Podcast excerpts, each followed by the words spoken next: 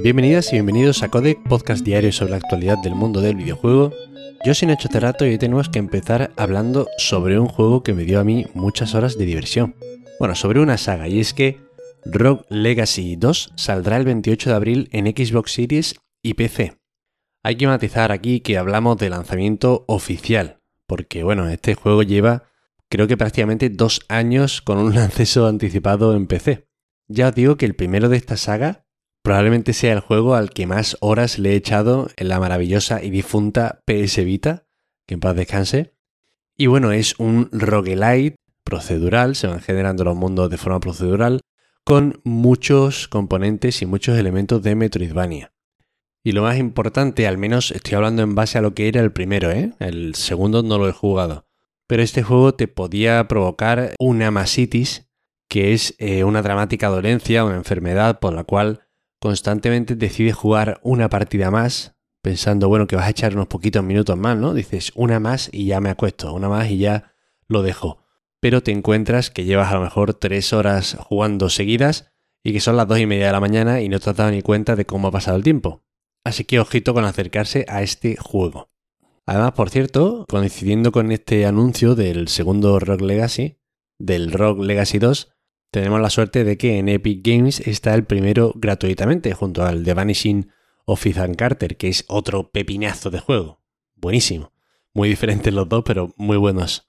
Así que ya os digo, si queréis echarle un tiento al primero, lo tenéis en la Epic Games Store gratis. Y está de verdad verdaderamente bien. Y ahora nos vamos a hablar de los amigos de Ubisoft, de Ubisuave, que parece ser que podrían estar desarrollando un nuevo Ghost Recon, según fuentes cercanas al estudio. Así lo publicaba Kotaku y además comentaban que el título llevaría algo más de un año en desarrollo y con un nombre en clave que podría ser Over, uno de los títulos que aparecen en la famosa lista de juegos filtrados de GeForce Now y Nvidia. Cosa que bueno, ya nada más que por esto último, yo le daría bastante validez a filtración. Ya sabemos que están saliendo juegos de esa lista sin parar y que estaban, bueno, pues ex exclusivos de PlayStation, como podía ser, por ejemplo, el God of War, que nadie daba un duro hace mucho tiempo porque saliese en PC y que efectivamente, pues, han ido saliendo todos estos. Así que la lista esa famosa de filtraciones de juegos de GeForce Now nos sigue dando información sobre lo que va a salir a futuro. Estas dos fuentes de Kotaku además fijan el lanzamiento para el próximo año fiscal, el cual abarca desde abril de 2023 hasta marzo de 2024. A mí me parece muy pronto eh, abril de 2023, así que yo imagino que será el típico juego que en un momento dado estará fechado para primavera de 2024 y que quizá incluso se retrase para un poquillo más adelante. En cualquier caso, estaremos atentos y hay que decir que Ubisoft tiene como 8 billones de títulos en desarrollo ahora mismo, que habrá que ver si alguno de los 10, 12 títulos que sabemos que están ahora mismo produciéndose en esta compañía sale bien bueno. Esperemos que al menos un par de estos sea, yo que sé, diferencial, ¿no? Y que nos recuerde a la mejor Ubisoft, que para, para mí al menos, para encontrarla hay que remontarse lo menos 15 añitos un estudio determina que el 46% de los jugadores estadounidenses y británicos se suscribirían a un Game Pass con los juegos de Activision. Este estudio, publicado por YouGov, se ha realizado en base a una muestra de 2.400 jugadores, 1.200 de Reino Unido, 1.200 de Estados Unidos.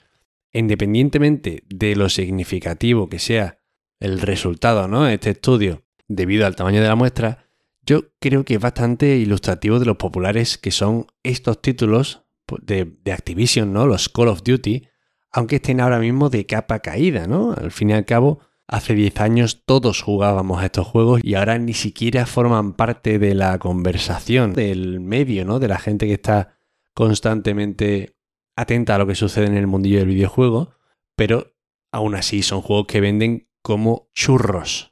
De hecho, este año, hace unos meses, fue la noticia de que el último Call of Duty había sido el que peor había vendido de los últimos 12 años o cosas así, así que os podéis imaginar, pero también podéis imaginaros la dimensión que tiene eh, las ventas de estos títulos cuando un estudio de este estilo arroja datos tan espectaculares, ¿no? Además, bueno, es cierto que estoy centrando mucho en Call of Duty, pero bueno, es que al fin y al cabo Activision también tiene la saga Diablo, por ejemplo. Aunque bueno, yo creo que para el Game Pass y para consolas, toda esta gente a la que le han preguntado por Activision ha pensado en Call of Duty. Y ahora un anuncio de evento, y es que THQ Nordic anuncia su propia conferencia para el 12 de agosto, una buenísima fecha para acabar con las vacaciones de los fieras, de los mastodontes, de los maquinotes que cubren la actualidad del mundo del videojuego. En fin, ya fuera de bromas, parece ser que prometen nuevos anuncios, que estará centrado en nuevos títulos este evento, además de actualizaciones de juegos ya conocidos. No se sabe mucho más, no tenemos por ahora datos sobre quién presentará el evento. Lo único que podemos decir aquí es que el año pasado fue el villano eh, conocido como Geoff Keighley, el Guiños, quien tuvo el honor de presentar la conferencia de THQ Nordic, pero bueno, habrá que ver quién se asoma por ahí para hablarnos de las bondades de esta editora. Ya os digo, no tengo yo muchas esperanzas puestas en este evento, no os voy a engañar. Recuerdo el del año pasado que a lo mejor lo más importante que enseñaron fue Outcast 2 y poco más. Así que bueno, lo veremos con un perfil bajo y si nos sorprende, pues bienvenido sea. Y estas son todas las noticias de hoy. Espero que os hayan resultado muy entretenidas. Ya sabéis que para cualquier queja, sugerencia o comentario me tenéis en arroba Nacho Cerrato en Twitter. Agradeceros como siempre de corazón que estéis allá al otro lado y que hayáis estado conmigo otra semana más. Muchísimas gracias y nos vemos el lunes. Pasad muy buen fin de semana, jugad mucho, descansad todavía más y hasta luego.